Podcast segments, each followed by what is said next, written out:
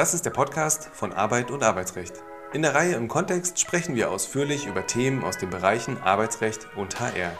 Hierzu laden wir uns Experten aus der Praxis ein, mit denen wir ohne festen Zeitrahmen sprechen können. Mein Name ist Andreas Krabel, ich bin der Chefredakteur der AUA. Der Einsatz von künstlicher Intelligenz im Arbeitsverhältnis bietet zugleich Chancen als auch Risiken. Klar ist, dass KI eine immer größere Rolle im Arbeitsalltag spielt. Darum betrachtet Professor Dr. Björn Gaul beim 19. Kongress Arbeitsrecht dieses Thema für unsere Teilnehmenden genauer. Melden Sie sich jetzt an unter www.kongress-arbeitsrecht.de oder über den Link in der Folgenbeschreibung.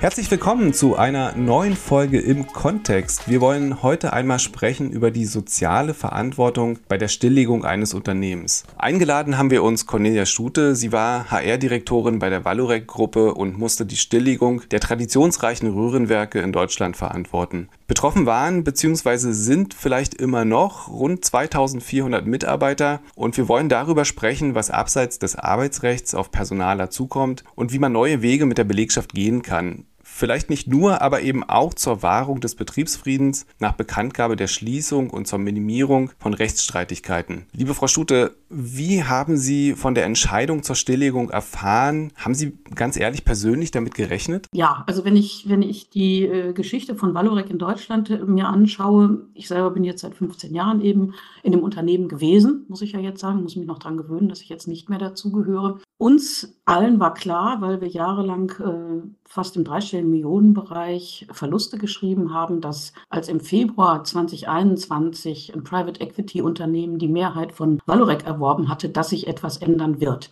Das heißt, äh, im Februar 2021 haben wir noch gespannt dahingeschaut, was passiert denn jetzt. Es gab dann drei Überlegungen. Entweder die Veräußerung des Unternehmens, die geplante Veräußerung wurde im November 21 bekannt gegeben und die spätere Stilllegung wurde dann bereits im Mai 22 verkündet. Das heißt also, der Prozess Private Equity Unternehmen kam an Bord bis hin zu der Verkündung der Stilllegung ist ein gutes Jahr vergangen. Also wir alle wussten, es wird sich etwas ändern. Und die Wahrscheinlichkeit, dass man das Unternehmen in Deutschland auf einem geringeren Produktionsniveau fortführen kann, wurde auch geprüft. Das war eines der drei Szenarien. Aber äh, im Bereich des Personalwesens und in der Geschäftsführung war es uns eigentlich relativ schnell klar, da wird was Grundlegendes passieren. Das ist insofern sehr spannend, ähm, weil es da ja dann wieder auf die Kommunikation ankommt. Auf die würde ich gerne später noch zurückkommen. Zunächst würde ich gerne wissen, was war damals ganz konkret Ihre Aufgabe, Ihr Bereich im Alltagsgeschäft, bevor die Nachricht zur Schließung der Werke kam? Ja, also ich hatte ja gerade schon mal darauf verwiesen, ich war 15 Jahre für die Valorec-Gruppe tätig. Im Jahre 21 als das Private Equity äh, Unternehmen uns quasi äh, aufgenommen hat, war ich verantwortlich für das sogenannte Talentmanagement. Das hat bei Valorec in Deutschland äh, mehrere Komponenten gehabt. Zum einen war ich verantwortlich für die Leitung der Aus- und Weiterbildung, die bei Valorec in Spitzenzeiten 300 Auszubildende umfasste im gewerblich-technischen Bereich und im kaufmännischen Bereich. Darüber hinaus war ich für die äh, Betreuung aller Mitarbeiter in Verwaltungs- und Forschungsfunktionen zuständig und auch für die Betreuung der oberen Führungskräfte in der gesamten Valorec Deutschland GmbH. Das heißt, vom Betriebsleiter in den Werken aufwärts bis zur Geschäftsführung gehörte eben die Betreuung von A bis Z zu meinem Aufgabenbereich. Ich habe das mal durchdekliniert, das Alphabet A wie Ausbildung, bis Z wie Zeugnis oder auch zu Hause bleiben nach Verrentung. Auch das ist aus der Sicht des Talentmanagements auch nochmal ein ganz, ganz wichtiger Schritt, der auch im Rahmen der Stilllegung wahrscheinlich nachher nochmal ein Thema von uns wird. Und darüber hinaus war ich dann auch die Schnittstelle zur Pariser Konzernzentrale. Das heißt, wenn immer neue Instrumente eingeführt werden sollten in den deutschen Werken, wie zum Beispiel ein Learning Management System, dann gehörte das eben zu meinen Aufgaben, alle zentralen Projekte, die aus Paris kamen, Prozesse in Deutschland zu implementieren. Ja, und dann drehte sich, würde ich sagen, der Wind. Wie schnell lagen denn die Pläne für die Abwicklung auf dem Tisch? Und was sind dann die ersten Schritte, die man zu gehen hat oder nachdem man eine solche Nachricht bekommen hat? Ja, also ähm, wir waren natürlich vorbereitet. Wir hatten im Grunde für alle drei Szenarien ähm, sowohl die arbeitsrechtlichen als auch die übrigen personalwirtschaftlichen Instrumente bereits durchdacht und mithilfe unseres ähm, Arbeitsrechtsanwalts äh, im Grunde schon mal vorempfunden, sodass es uns nicht unvorbereitet getroffen hat. Und ich, das wäre so auch äh, meine Quintessenz aus der Erfahrung. Es ist absolut wichtig, früh genug auch Themen vorzubereiten, die vielleicht kommen können.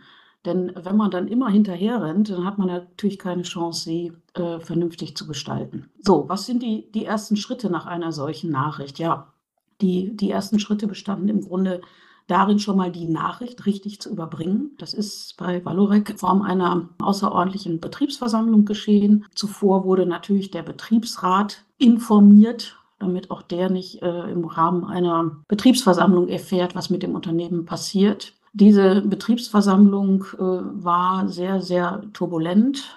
Die Belegschaft war, äh, ich sag mal, sehr, sehr aufgebracht. Es gab auch äh, tumultreiche Szenen, es flogen Eier. Zum Glück ist dann nichts Schlimmeres passiert, weil eben auch der Betriebsratsvorsitzende die Belegschaft gebeten hat, Ruhe zu bewahren ist dann auch noch die Polizei angerückt. Ähm, glücklicherweise musste die nicht eingreifen, aber das war schon eine äh, nicht zu unterschätzende Situation, als eben die Belegschaft informiert wurde über die Stilllegung der deutschen Valorec-Röhrenwerke. So, und äh, Sie hatten ja gerade gefragt, was sind die, die ersten Schritte? Ja, dann äh, die nächsten Schritte waren natürlich die Gespräche mit dem Betriebsrat, die früh genug aufzunehmen, gemeinsam auch die verschiedenen Instrumente zu bearbeiten, die im Rahmen einer Betriebsstilllegung ja Pflicht sind. In unserem Fall war das Spezielle, dass wir erstmal herausfinden mussten, also wir, wenn ich sage wir, dann sind das die Arbeitgebervertreter. Das waren im Wesentlichen der Arbeitsdirektor, ein Kollege und ich. Also wir haben zu dritt diesen Stilllegungsprozess von Arbeitgeberseite aus begleitet. Da stellte sich dann erstmal die große Frage, mit wem verhandeln wir eigentlich was? Das Betriebsverfassungsgesetz ist da relativ eindeutig, sagt, okay, erstmal mit dem Betriebsrat reden, einen Interessenausgleich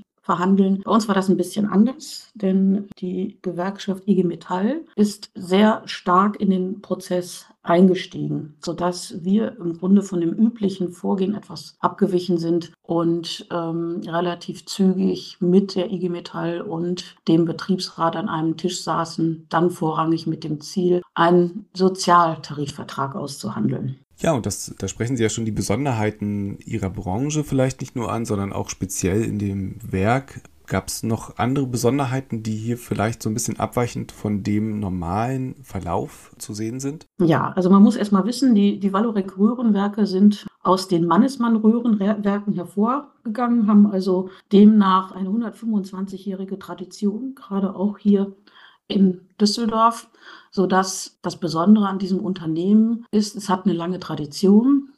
Es gibt einen oder es gab einen hohen Organisationsgrad und im Laufe des Stilllegungsprozesses sind natürlich noch sehr viel mehr Mitarbeiter Mitglieder der IG Metall geworden. Das heißt, hoher Organisationsgrad, starker Einfluss der Gewerkschaft und was vielleicht auch noch besonders ist, die Mannesmann Röhrenwerke und später auch die Valurec Röhrenwerke sind montan mitbestimmt. Wer das nicht weiß, äh, kann das wahrscheinlich nicht so richtig einschätzen. Die Montan-Mitbestimmung ist für mich eigentlich die höchste Form der Mitbestimmung, die es in einem deutschen Unternehmen geben kann. Das fängt äh, im Grunde auch schon an mit dem Arbeitsdirektor äh, in einem montan mitbestimmten Unternehmen. Der ist äh, in der Regel auch IG Metall-Mitglied. Auch verwunderlich, ich denke mal für diejenigen, die in der Branche nicht tätig sind und für andere Unternehmen, die die montan Mitbestimmung nicht kennen, etwas sehr Außergewöhnliches, bedeutet aber auch ein sehr starker Verhandlungspartner im Betriebsstilllegungsprozess. Und spannend finde ich jetzt, wie sind Sie dann konkret weiter vorgegangen? Also welche Instrumente des Personalabbaus spielten bei Ihnen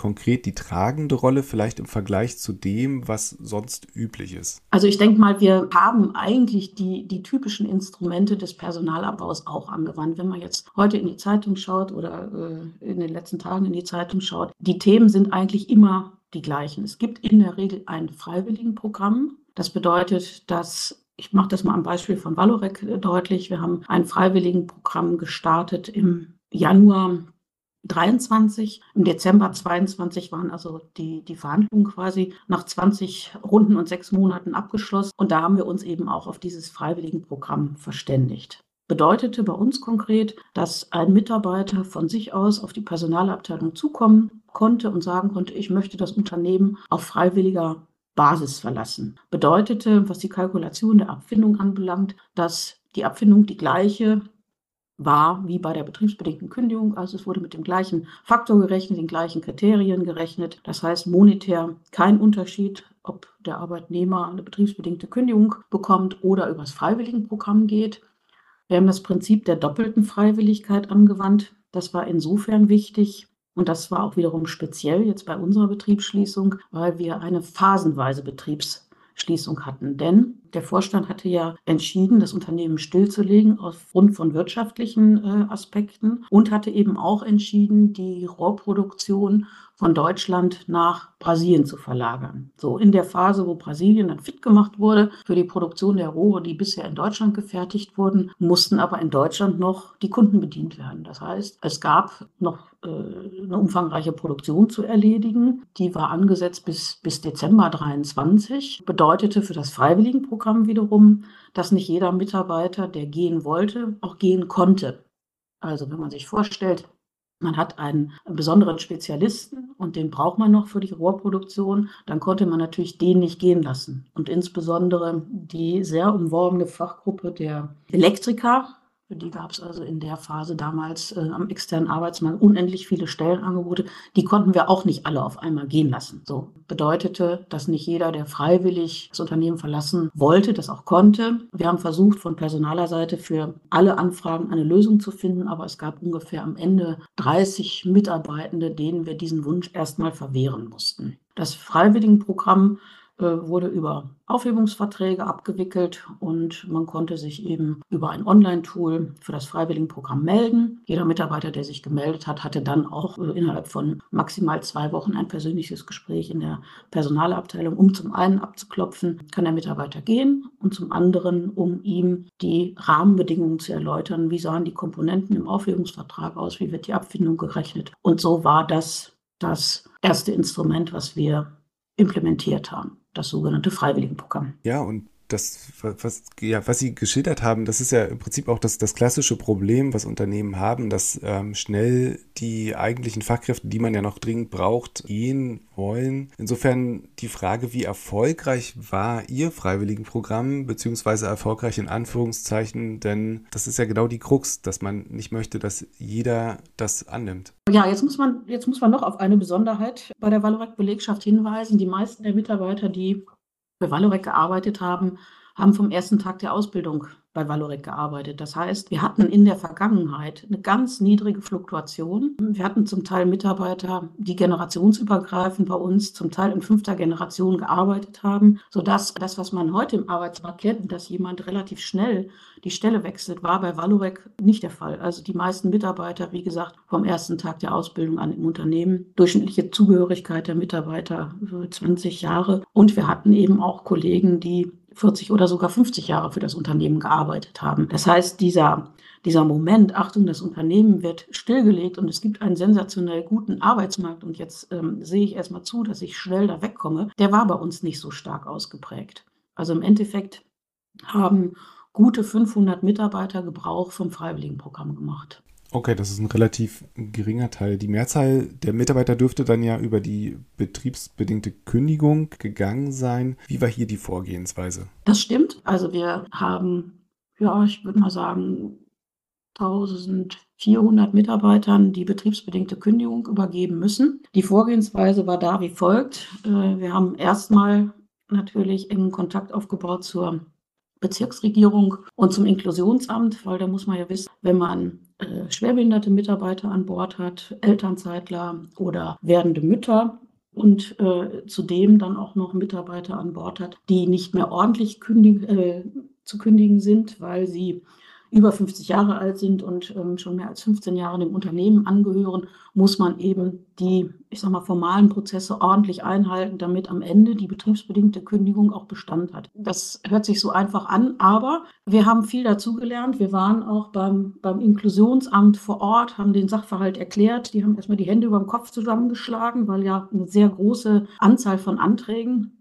auf äh, das Inklusionsamt zukam. Und auch da mussten wir uns erstmal durchbeißen, die Formalien verstehen, die Anträge richtig aufbereiten. Die kann man dann auch nur einzeln übermitteln. Es gibt keine digitale Schnittstelle. Das hat mich wirklich erschreckt in Deutschland, wo wir doch immer sagen, wir wollen schlanker werden. Es war also auch ein sehr großer bürokratischer Aufwand, um die betriebsbedingte Kündigung ordentlich vorzubereiten. Der zweite Aspekt, den wir vielleicht anders gemacht haben als andere Unternehmen. Wir sind top-down vorgegangen. Bedeutet, wir haben eben mit der Leitungsebene angefangen. Und wenn ich nochmal aus meinem eigenen Erfahrungsschatz zitieren darf, ich selbst war ja auch betroffen. Ich habe also mit meiner eigenen betriebsbedingten Kündigung angefangen. Die selbst äh, habe ich mir im Dezember übergeben, um auch nachzuvollziehen, wie fühlt sich das denn eigentlich an, wenn die Kündigung schwarz auf weiß auf dem Tisch liegt. Denn das ist immer noch etwas ganz anderes, als wenn man in einer Gruppe von Kollegen erfährt, Achtung, das Unternehmen wird stillgelegt, es gibt betriebsbedingte Kündigungen. Aber ganz ehrlich, in dem Moment, wo das Schreiben auf dem Tisch liegt, macht das etwas mit den Menschen. Und ähm, das war uns eben auch wichtig im Kommunikationsprozess, sodass wir gesagt haben, okay, wir fangen mit den oberen Führungskräften an, damit die eben selber auch diesen Moment erlebt haben, bevor sie dann gemeinsam mit dem Kollegen aus dem Personalbereich in die Mitarbeitergruppen gegangen sind, um dort die betriebsbedingten Kündigungen zu übergeben. Das heißt, wir haben uns bewusst für den Prozess entschieden, die Kündigung persönlich zu übergeben, idealerweise in der Abteilung, gemeinsam im Kollegenkreis, damit keiner die Kündigung alleine erhält und jeder auch ein Stück weit aufgefangen werden kann in diesem Prozess. Zusätzlich haben wir für jeden Mitarbeiter ein kleines Merkblatt vorbereitet, wo wir ihm erklärt haben, was bedeutet das eigentlich, wenn ich jetzt die Kündigung bekomme? Was bedeutet das? Muss ich weiter zur Arbeit gehen? Wann muss ich mich Arbeit suchen melden? Was bedeutet das, äh, wenn ich irgendwann arbeitslos werde? Was passiert mit meiner Betriebsrente, wann kriege ich meine Abfindung, sodass jeder in dem Moment, wo er dann die Kündigung kriegte, nicht ähm, sich alles merken musste, was wir erzählt haben, sondern wir haben das irgendwann mal so ein bisschen lustigerweise den Beipackzettel zur Kündigung genannt. Also es ist so ähnlich wie der Beipackzettel zum Medikament. Wir haben also die Nebenwirkungen erklärt und die Wirkung erklärt. Und ähm, das halte ich persönlich auch für sehr, sehr wichtig im Rahmen einer Betriebsstilllegung, dass man äh, mit den Menschen auf Augenhöhe kommuniziert und Verärgerung Traurigkeit erstmal annimmt und sagt, okay, das können wir verstehen, das können wir nachvollziehen. Wir haben in dem Zuge auch gesagt, dass wir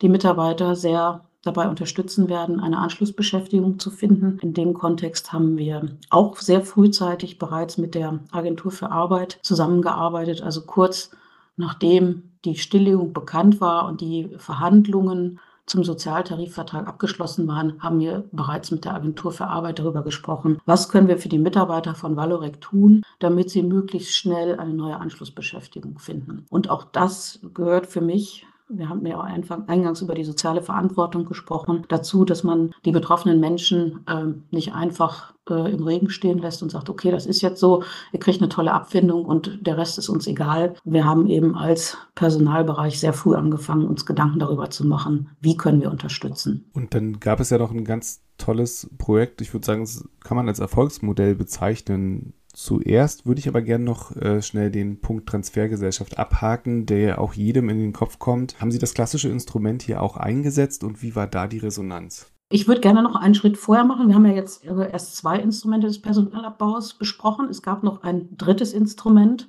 das äh, ist wichtig äh, im Kopf zu behalten. Wir haben das klassische Instrument. Bei uns hieß es Altersübergangsmodell. Äh, wenn man jetzt in der Presse über Bayer oder sonst wen liest, wird da immer vom Vorruhestand gesprochen. Bei uns sah es so aus, dass äh, jeder Mitarbeiter der Jahrgang 66 oder älter war und 15 Jahre mindestens Betriebszugehörigkeit hatte, der konnte äh, sich für ein Altersübergangsmodell entscheiden. Das bedeutete, dass er bis zum oder sie bis zum frühestmöglichen Renteneintrittstermin bei 85 Prozent der letzten Bruttovergütung überbrückt wurde.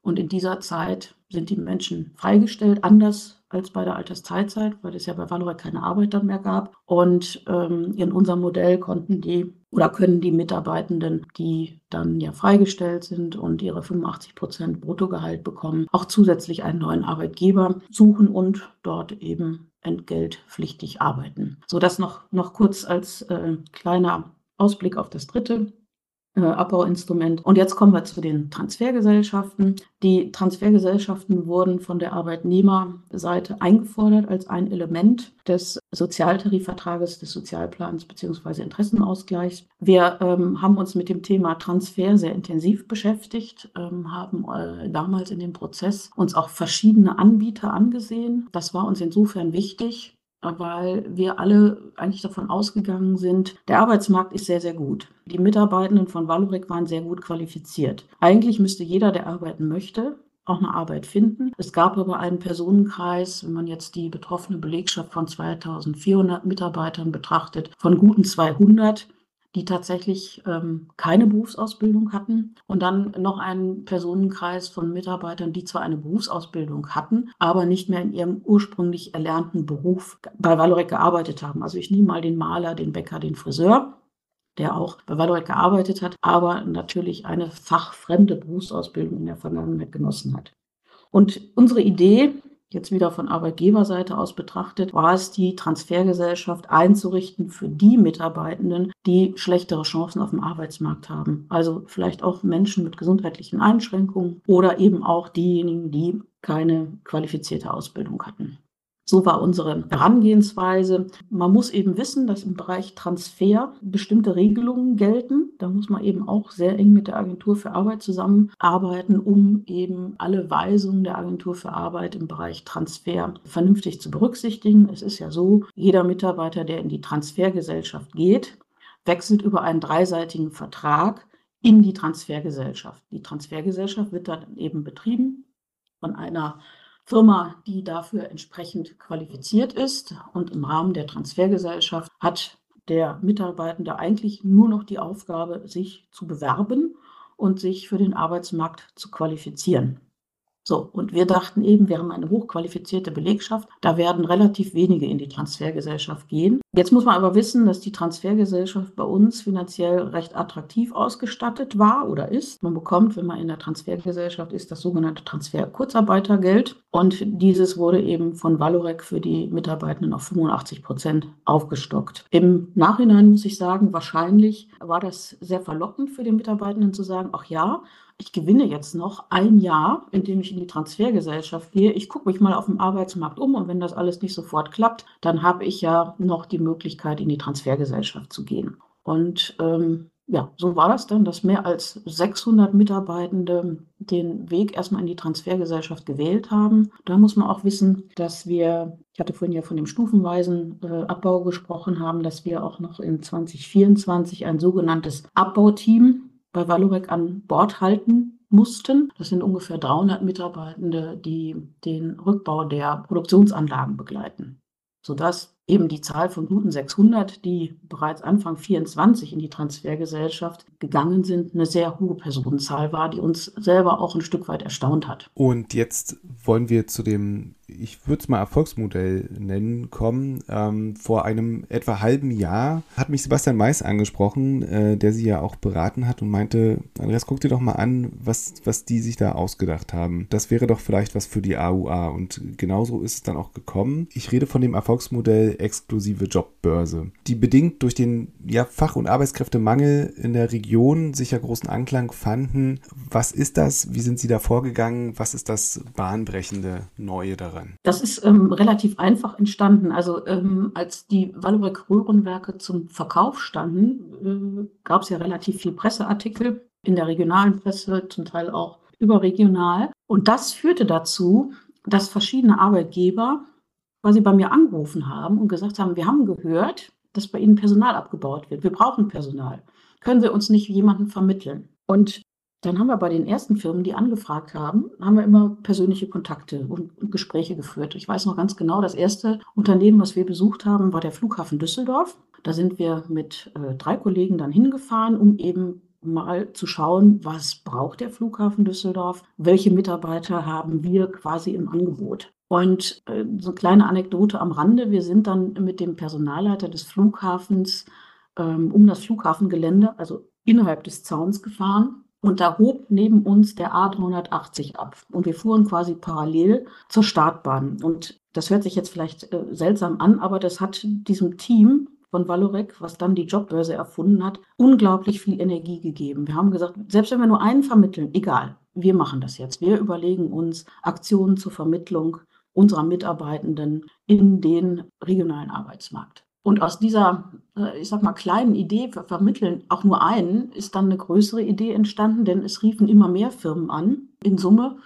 habe ich mal durchgezählt, waren es 120 Firmen, mit denen wir persönlichen Kontakt hatten, die Mitarbeiter von uns übernehmen wollten. Und dann haben wir gesagt, das kriegen wir ja neben dem eigentlichen Kerngeschäft der Stilllegung gar nicht hin, jeden Mitarbeiter auch noch zu vermitteln. Hinzu kam dann äh, auch noch, dass ein, ein großes Stahlunternehmen uns kontaktiert und gesagt hat, oh, wir haben Personalbedarf, wir brauchen hunderte von Mitarbeitern und zwar idealerweise mit einer ähnlichen Qualifikation wie die von Valorec. Dann haben wir zwei Aktionen entwickelt. Wir haben die sogenannte exklusive Jobbörse ins Leben gerufen. Das kann man sich so vorstellen dass alle Firmen, die uns kontaktiert haben, die hatten wir dann äh, entsprechend auch kategorisiert und äh, deren Bedarfe aufgenommen, die haben wir eingeladen zu einer Jobbörse. Und diese Jobbörse haben wir gemeinsam mit der Agentur für Arbeit durchgeführt. Jetzt reden wir von einer Jobbörse. Am Ende haben wir zehn Jobbörsen durchgeführt im Laufe des Jahres 2023, sowohl in Düsseldorf als auch in Mülheim. Angefangen haben wir in Düsseldorf mit unserer eigenen, werkseigenen Kantine. Ähm, da hatten wir dann ungefähr Platz so für, für 30 Unternehmen. Deswegen mussten wir auch mehrere Jobbörsen durchführen haben diese Unternehmen zu uns eingeladen. Die kamen dann mit einem kleinen Stand und wir haben eben unsere Mitarbeitenden eingeladen, die Firmen zu besuchen. Und ähm, das lief insofern sehr gut an, weil die Kollegen waren auf dem Werksgelände, konnten in der Pause oder im Schichtwechsel mal eben zur Jobbörse kommen und sich einfach mal informieren. Und da waren sie nicht alleine, sondern sind dann mit den Kollegen oder auch mit den Vorgesetzten dahin gekommen. Und ähm, ja, das, das war ähm, eine sehr positive Atmosphäre. Also wir alle hatten ja gedacht, Achtung, Betriebsstilllegung, betriebsbedingte Kündigungen stehen im Raum. Wie wird denn das jetzt? Kommt da überhaupt ein Mitarbeiter hin zu der Jobbörse? Und kommen denn die Aussteller auch tatsächlich? Man muss ja wissen, wir hatten ja noch nie eine Jobbörse selber organisiert, haben also als äh, kleines Team von Personalern uns überlegt, wie machen wir das denn jetzt eigentlich? Und ja, daraus ist dann wirklich diese größere Initiative entstanden. Die Jobbörsen wurden sehr gut angenommen. Unter anderem hat auch die FAZ darüber berichtet, weil es sehr ungewöhnlich ist, dass ein Unternehmen, was Mitarbeiter entlässt, dann auch noch Jobbörsen auf dem eigenen Werksgelände ähm, durchführt. Also äh, man kann natürlich immer sagen, ja, die wollten ja nur die Mitarbeitenden schneller loswerden. Unsere Intention war es nicht einfach irgendwen loszuwerden, sondern unsere ehrliche Intention war, wir möchten die Menschen dabei unterstützen, einen neuen Job zu finden. Und zwar idealerweise zeitnah, damit gar nicht erst eine Arbeitslosigkeit eintritt und auch damit man nicht erst in der Transfergesellschaft äh, landet, in Anführungsstrichen, sondern damit man idealerweise nahtlos von Valorec in eine neue Arbeit übergehen kann. Ja, und die, die letzten beiden großen Jobbörsen haben wir dann tatsächlich, ähm, wer Düsseldorf kennt, kennt die Mitsubishi Elektrikhalle, haben wir also eine große Veranstaltungshalle angemietet. In Mülheim haben wir die Jobbörsen gleich von Anfang an in äh, einer größeren Halle durchgeführt.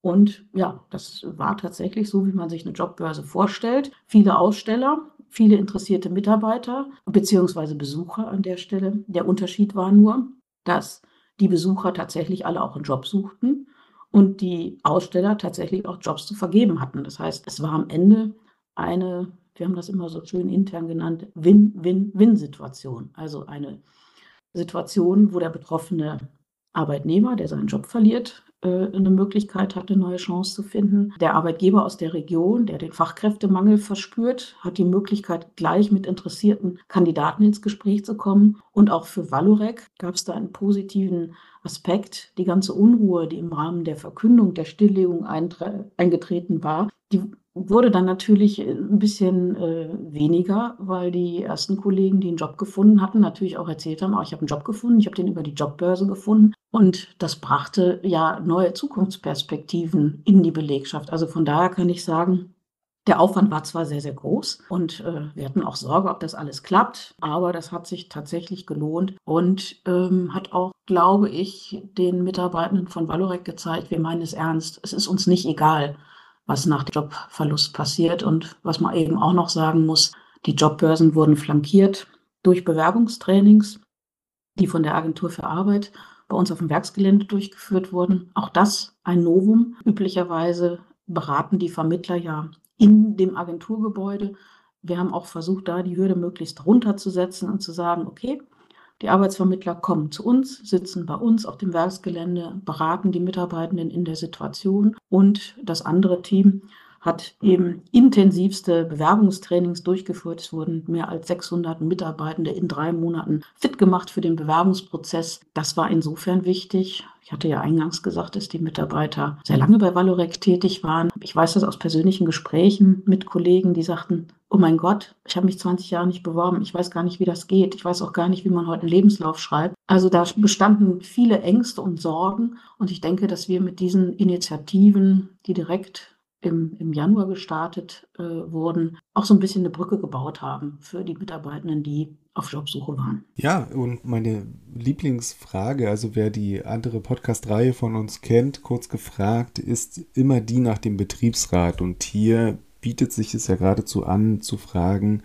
wie die Zusammenarbeit mit dem Betriebsrat insgesamt ablief. Ja, jetzt muss ich ein bisschen mal tief Luft holen, weil es natürlich klar, so ein Verhandlungsprozess ähm, zu einer Betriebsstilllegung äh, läuft nicht immer friedlich und freundlich, sondern es gibt dann auch konfrontative Situationen. Aber das liegt eben in der Rolle der Arbeitnehmervertreter und der Arbeitgebervertreter. Was wir festgestellt haben, die IG Metall hat den Prozess ja äh, sehr engmaschig begleitet. Da würde ich sagen, ist, ist die Situation wirklich auch eine äh, ungewöhnliche gewesen, dass man zuerst den Sozialtarifvertrag verhandelt hat und erst danach die anderen beiden Instrumente. Sehr, sehr ungewöhnlich. Und unser äh, Betriebsrat hat ja den Prozess nicht immer unterstützt, sondern zeitweise auch versucht zu torpedieren, indem er sehr viele Informationsveranstaltungen angeboten hat, äh, insbesondere in der Sommerphase, in der die Produktion noch laufen sollte und mit diesen Informationsveranstaltungen hat er die Produktion auch ja, ins Stocken gebracht. Ähm, so zeitweise stand der Betrieb, obwohl wir produzieren mussten. Und das war eine sehr schwierige Situation, weil natürlich auch die Konzernzentrale sehr genau auf das geschaut hat, was in Deutschland passiert. Und dann drohten natürlich Kundenaufträge äh, nicht rechtzeitig fertig zu werden. Und die Situation war sehr, sehr schwierig in dieser Phase, sodass man sagen kann, okay, der Betriebsrat hat letztendlich seine Rolle ausgefüllt. Ob es tatsächlich notwendig gewesen ist, derart viele Informationsveranstaltungen durchzuführen, in denen aber keine Informationen übergeben wurden, weil es gab ja in der Verhandlungsphase äh, keine belastbaren Informationen, die man übergeben konnte, das sei mal dahingestellt. Also alles in allem, ja, der Betriebsrat hat seine Rolle übernommen, äh, wir haben unsere Rolle übernommen und was man eben vielleicht auch noch berücksichtigen muss, das erste Forderungspapier, das vom Betriebsrat und äh, der Gewerkschaft auf den Tisch gelegt wurde, das äh, sollte auch zur Abschreckung aller dienen, die in der Stahlindustrie arbeiten, wo vielleicht irgendwann auch eine Betriebsstilllegung äh, ins Haus steht, der Forderungskatalog war einfach äh, gigantisch. Und deswegen hat das alles auch seine Zeit gebraucht, bis man dann zu einem vernünftigen Abschluss kommen konnte. Anzumerken bleibt auch, dass der äh, Betriebsrat beispielsweise die Jobbörsen nicht unterstützt hat. Ja, und da Sie die Infoveranstaltungen angesprochen haben, ähm, würde ich da wiederum gerne die Kommunikationsstrategie ansprechen, die dadurch ja möglicherweise sogar torpediert wurde. Also anders gefragt, inwiefern gab es ganz zu Beginn Ihrerseits schon eine Strategie zur Kommunikation mit den Beschäftigten? Ja, also was, was uns ganz wichtig war, die verschiedenen Beschäftigtengruppen frühzeitig abzuholen. Also frühzeitig genug und umfassend und transparent das Verhandlungsergebnis zu erklären. Das war der erste Schritt. Ja, klar gab es auch von Seiten des Betriebsrats eine sogenannte Betriebsratsinfo. Das war also ein DIN A4-Blatt, wo eben über Zwischenschritte unterrichtet wurde. Von Seiten des Arbeitgebers gab es dann die Geschäftsführung informiert, eben auch ein DIN A4-Blatt, wo zunächst erstmal die Verhandlungsergebnisse erklärt wurden. Dann haben wir gesagt, wir haben eben verschiedene betroffenen Gruppen, also die, die sich fürs Freiwilligenprogramm interessieren, die, die in die Transfergesellschaft wollen, die, die ins Altersübergangsmodell wollen und nicht alle brauchen die gleiche Information. Deswegen haben wir äh, uns überlegt, dass wir die Maßnahmen farblich kodieren. Alles, was betriebsbedingte Kündigung war, wurde beispielsweise in der Farbe Gelb gehalten. Alles, was das Freiwilligenprogramm betraf, war die Farbe Blau, sodass man immer, wenn man sich für ein Thema interessierte, sich dann an dieser Farbgebung orientieren konnte. Und wir haben dann, weil wir ja viele Mitarbeiter auf dem Hüttenflur haben, die wir nicht per E-Mail oder sonstige digitale Kommunikation erreichen können, haben wir Flugblätter produziert, die wir dann zu Schichtbeginn in den jeweils relevanten Zeitfenstern ausgegeben haben. Also angefangen mit den Aktionen, alles rund um die Jobbörse, Bewerbungstrainings etc. Das war übrigens die Farbe Grün, Farbe der Hoffnung. Haben wir also frühzeitig kommuniziert, indem wir an den Werkstoren die Flyer verteilt haben. Die Anmeldung zu den Bewerbungscoachings konnte dann per QR-Code vorgenommen werden. Wir haben also versucht, in unserer gesamten Kommunikation möglichst transparent, frühzeitig und klar unterwegs zu sein, damit eben jeder sich selber orientieren konnte in, ich nenne das mal, in dem großen Wirrwarr und der emotionalen Aufregung der Betriebsstilllegung. Was kommt denn für mich in Frage? Wo finde ich Informationen zu dem, was mich persönlich interessiert. Darüber hinaus haben wir dieses Instrumentarium auch in den Belegschaftsversammlungen genutzt. Da haben wir die Flyer verteilt, äh, wenn es um die Bewerbungscoachings ging und die Jobbörsen. Wir haben die Flyer zum Freiwilligenprogramm verteilt. Ähm, den Beipackzettel zur betriebsbedingten Kündigung habe ich erwähnt. Wir haben also versucht, jedes Mal den betroffenen Mitarbeitenden an der Stelle abzuholen, wo er gerade ist. Und das hat uns, glaube ich, gut geholfen. Wir haben viel Rückmeldung dazu bekommen. Ich glaube, es ist schon bemerkenswert, wenn man als Personalbereich im Stilllegungsprozess so außerordentlich gelobt wurde, wie wir gelobt wurden. Also in den ganzen guten Jahren von Valorec haben wir nicht so viel Lob bekommen als Personalbereich wie in der Stilllegung. Das mutet ein bisschen seltsam an. Wir haben das auch unter den Kollegen oftmals reflektiert. Es lag, glaube ich, einfach daran, dass wir als Personalbereich, obwohl wir selbst betroffen waren, versuchen wollten, aus dieser schwierigen Situation für alle Beteiligten das Beste zu machen. Und ich glaube, so schlimm der ganze Prozess auch war, das ist uns ganz gut gelungen. Und deswegen freue ich mich auch, wenn wir ab und an darüber berichten können, denn äh, es macht ja Sinn, diese Erfahrungen auch weiterzugeben, mal abseits von allen rechtlichen Aspekten, die bei einer Betriebsstilllegung zu beachten sind. Um jetzt ein bisschen den Spielverderber zu spielen, würde ich auf diese Fälle dann dennoch mal zurückkommen, nämlich auf die harten Konfliktfälle, die es ja sicherlich dennoch gab von Mitarbeitern, die ähm, den Konflikt äh, vor dem Arbeitsgericht ausgetragen haben. War das ein großer, ein kleiner Anteil? Wie war, waren da die Erfahrungen? Ja, also äh, das kann ich ziemlich genau berichten, weil die ganzen gelben Umschläge des Gerichts landeten ja bei uns auf dem Tisch. Poststelle war auch immer äh, ordentlich bedient, weil sie ja immer mit dem Werkseinschreiben dann bei uns anrücken musste und dann kam wieder so ein Stapel Umschläge. Die meisten gelben Umschläge kamen aber tatsächlich eher von der Bezirksregierung und dem Inklusionsamt. Von den Gerichten haben wir, ich glaube, Post in 30 Fällen bekommen. Das ist angemessen, also gemessen an der Zahl 2400 Betroffene, eine absolut niedrige Anzahl. Und der Großteil derjenigen, die gegen Valorec geklagt haben, waren diejenigen, die das Unternehmen schon vor Abschluss des Sozialtarifvertrages verlassen hatten mit einer Eigenkündigung und darauf spekuliert haben, trotzdem eine Abfindung zu bekommen. Das war also der, der größte Anteil der Klagen, die bei uns eingegangen sind. Die haben wir alle gütlich beilegen können weil wir eben auch im Sozialtarifvertrag darauf verwiesen haben, dass der nur für diejenigen gilt, die ab einem Zeitpunkt X noch im Unternehmen beschäftigt sind. Da haben wir, ich sag mal, auch dank der arbeitsrechtlichen Beratung Glück gehabt oder ich sag mal alles richtig gemacht. Und dann gab es noch ähm, Einzelfälle von Mitarbeitern, die sich in die Transfergesellschaft einklagen wollten. Ausgeschlossen hatten wir von der Transfergesellschaft die leitenden Angestellten und die Mitarbeiter, die den frühestmöglichen Renteneintrittstermin schon während der Tätigkeit bei Valorec überschritten hatten. Die wollten aber trotzdem gerne in die Transfergesellschaft. Das heißt, das war nochmal ein größerer Anteil. Und dann gab es äh, noch vereinzelt Themen, wo jemand die Dauer der Betriebszugehörigkeit anders berechnet haben wollte. Also alles in allem wirklich keine dramatischen Fälle.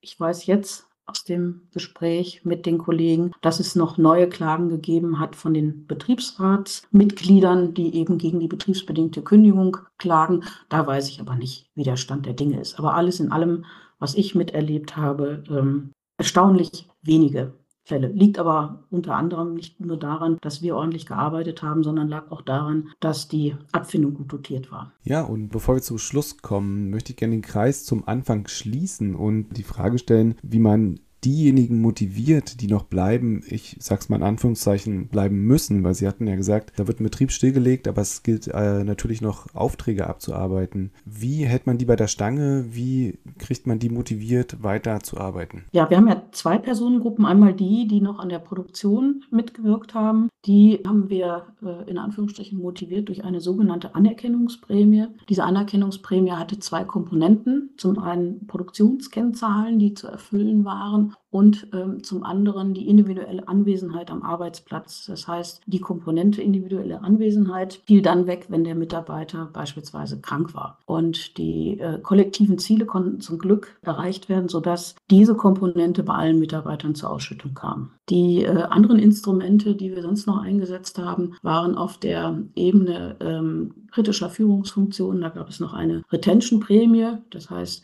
eine zusätzliche Prämie für den Fall, dass man eben das ganze Jahr 2023 noch für das Unternehmen tätig ist und für das Abwicklungsteam die jetzt in der Phase des Rückbaus der Anlagen sind, gibt es eben auch nochmal eine spezielle Anerkennungsprämie. Ja, ganz herzlichen Dank. Oder ich würde Sie gerne bitten, zum Schluss vielleicht noch einmal ganz kurz zusammenzufassen, was den sozialen Personalabbau insgesamt ausmacht, von dem alle Seiten profitieren. Also ich kann zum einen vielleicht auch auf Ihren Beitrag verweisen, den es jetzt im aktuellen Heft der Arbeit und Arbeitsrecht Ausgabe 2 geben wird zum Nachlesen. Aber vielleicht können Sie noch mal zwei, drei Punkte rausgreifen und sagen, das ist das Wesentliche, um den Personalabbau wirklich sozialverträglich zu gestalten. Ja, ganz einfach. Ähm, es geht ja einerseits um die Abmilderung des Nachteils, dass man seinen Job verliert. Bedeutet eben, die Abfindungszahlung muss entsprechend dotiert sein. Das andere, was beim Personalabbau aus meiner Sicht sehr, sehr wichtig ist, ist die transparente, klare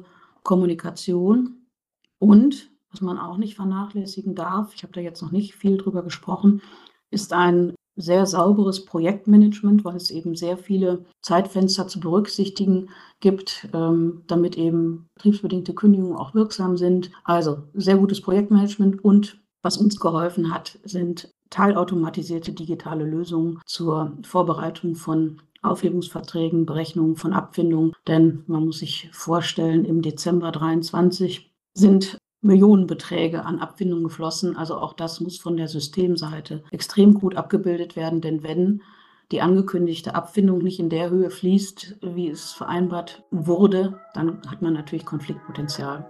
Also das wäre so meine Zusammenfassung. Ganz herzlichen Dank, liebe Frau Stute, für das Gespräch. Ich denke, wir können da sehr viel mitnehmen und wie gesagt, ergänzend kann sich jeder gerne noch einmal die AUA 224 heraussuchen und nochmal nachlesen. Vielen Dank. Ja, ich danke Ihnen für das Gespräch und es war mir eine große Freude, von den Erfahrungen zu berichten. Lernen Sie das AUA-Magazin kennen mit dem kostenlosen Probeabo. Es erwarten Sie Fachexperten mit rechtssicheren Aussagen, aktuelle Themen mit Anwendungsfällen für Ihren Alltag, verständlich formulierte Gesetzesänderungen und Arbeitshilfen in Form von Checklisten, Musterklauseln und Praxistipps. Besuchen Sie aua-online.de oder die Folgenbeschreibung für mehr Informationen.